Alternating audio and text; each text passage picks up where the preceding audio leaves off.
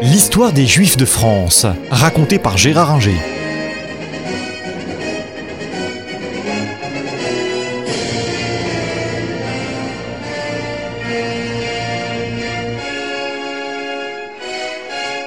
En 1806, l'empereur Napoléon décide d'organiser le culte juif.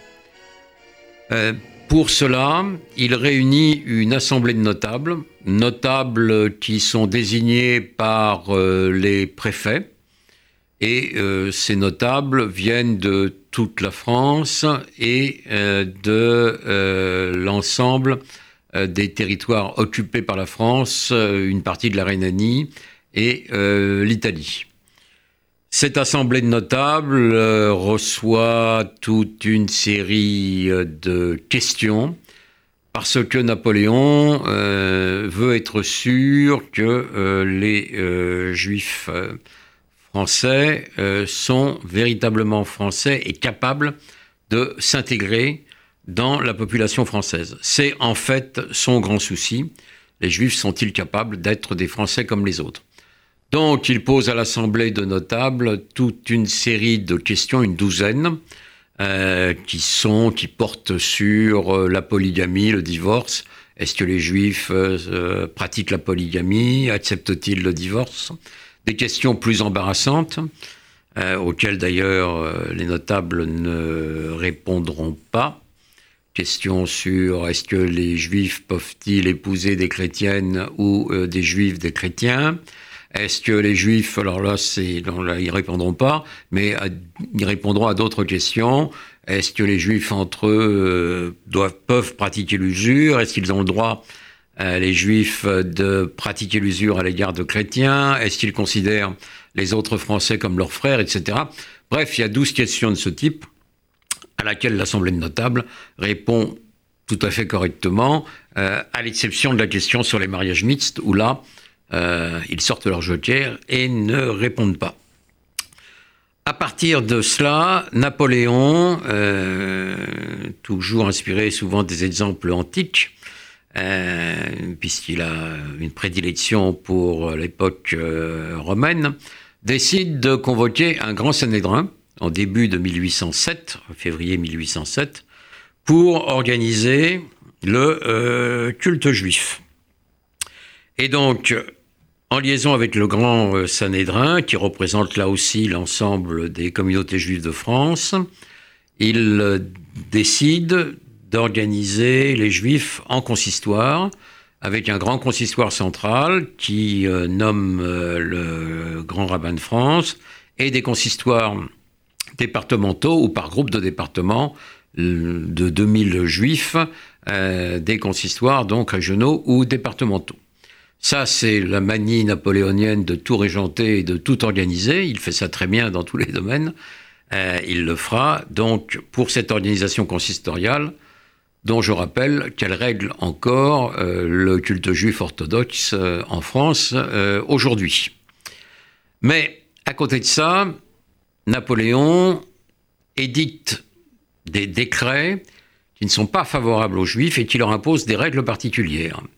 Notamment l'obligation d'avoir une patente délivrée par l'administration pour se livrer au commerce, l'interdiction euh, de euh, l'usure euh, au-delà de 6%, et l'interdiction pour les juifs de se payer un remplaçant pour le service militaire, comme c'était la règle, si on tirait un mauvais numéro pour le service militaire, on avait le droit de payer un remplaçant et Napoléon décide que les Juifs ne pourront pas le faire, sauf si le remplaçant est euh, chrétien.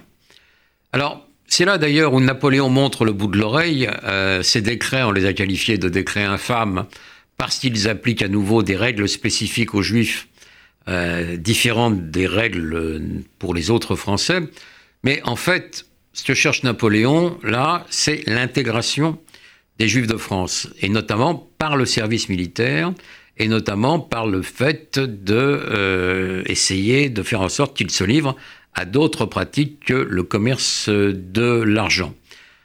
Et là où il montre encore le bout de l'oreille, c'est que ces règles ne vont pas s'appliquer aux juifs du Midi, aux Juifs de Bordeaux et de Bayonne, aux Juifs de Paris, mais uniquement aux Juifs lorrains et alsaciens, qui représentent certes à peu près 60% des euh, Juifs euh, de France, mais qui sont les moins intégrés et qui se heurtent à euh, l'hostilité des populations locales, surtout en Alsace.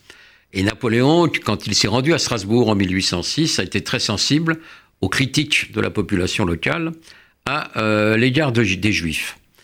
Alors ces décrets sont valables dix ans, donc ils doivent s'appliquer jusqu'en 1818. Et là aussi, ce ne sont pas des décrets éternels, euh, ils sont limités dans le temps. Et quand Napoléon reçoit une délégation des Juifs d'Alsace, il leur dit faites comme les Juifs de Bordeaux ou de Paris, intégrez-vous, assimilez-vous, et puis derrière, euh, vous serez des Français, sous-entendu, derrière, vous serez des Français comme les autres. Donc, cet antisémitisme dont certains accusent Napoléon, c'est pas véritablement, à mon sens, de l'antisémitisme, c'est une volonté d'intégration des juifs dans euh, la population française. De la même façon, d'ailleurs, dans les territoires euh, qu'occupent les armées françaises, euh, Napoléon sort les juifs des ghettos, leur donne les mêmes droits que les Italiens ou les Allemands qui passent sous la coupe française et ne leur donne pas de statut spécial. Donc, personnellement, contrairement à ce que disent certains, je ne crois pas que Napoléon était véritablement antisémite. En revanche, oui, il souhaite une intégration poussée dans la nation française de l'ensemble de euh, la population juive. Tout ça, vous le savez, s'arrêtera à Waterloo en juin 1815 et à cette époque va s'ouvrir donc une autre période qui est celle de la Restauration.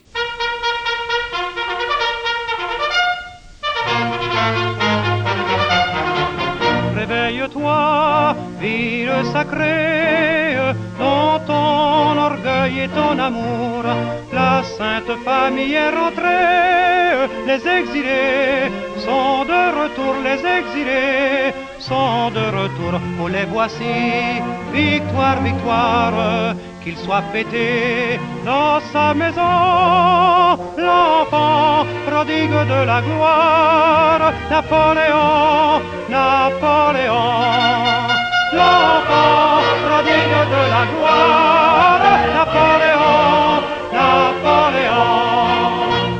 Plus tard, après les pyramides, dans nos murs il revint encore, avec les mamelucs, les guides, la Nemura, l'état-major, la Nemura, l'état-major lui portait la capote grise le sabre turc, le chaperon, avec cette seule devise, Napoléon, Napoléon, avec cette seule devise, Napoléon, Napoléon, à genoux, citoyens et frères, son ombre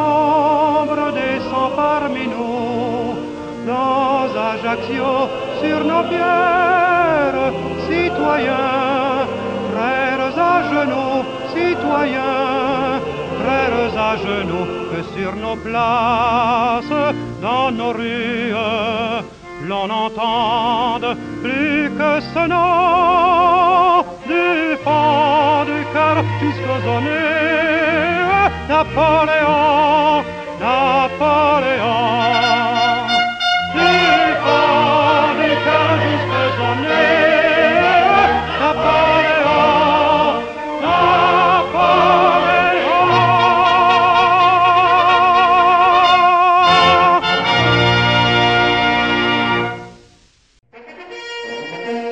Retrouvez un nouveau feuilleton de l'histoire des Juifs de France raconté par Gérard Inger la semaine prochaine.